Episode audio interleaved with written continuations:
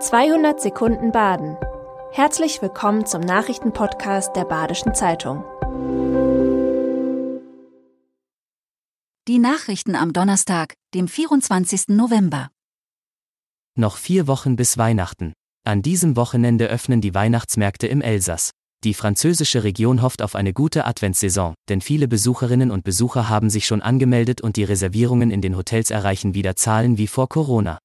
Zwei Millionen Besucher werden allein in Straßburg erwartet. Das Thema Sicherheit spielt insbesondere dort eine wichtige Rolle. Mehr als 1000 Polizeibeamte und Spezialkräfte werden an jedem Öffnungstag über den Weihnachtsmarkt patrouillieren. Es ist der 432. Weihnachtsmarkt in der Stadt. Das Bundesgesundheitsministerium will die einrichtungsbezogene Corona-Impfpflicht auslaufen lassen. Menschen in Pflegeeinrichtungen und Kliniken sollten davor geschützt sein, sich anzustecken. In den fünf südbadischen Landkreisen im BZ-Verbreitungsgebiet wurde diese Absicht nicht durchgesetzt.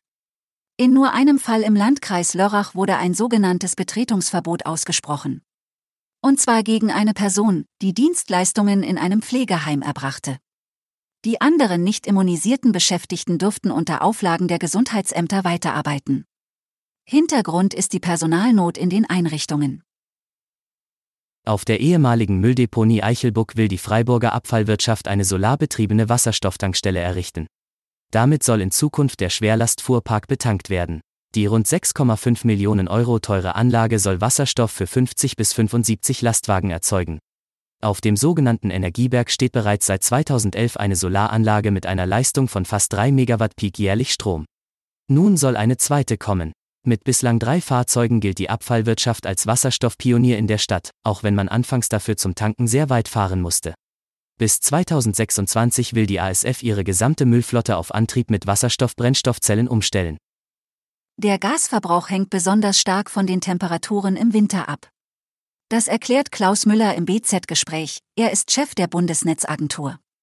Worauf es seiner Meinung jetzt ankommt, jeder Haushalt muss sich Tag für Tag aufs Neue entscheiden, ob die Küche kalt bleibt und somit Gas gespart wird. Er beobachtet im Vergleich zu den Vorjahren einen Rückgang des Gasverbrauchs um 40 Prozent in Deutschland. Im Hinblick auf den langen Winter ist jede Wärmepumpe, die installiert, jedes Dach, das saniert, jede Heizungsanlage, die nochmal vom Handwerker eingestellt wird, wichtig.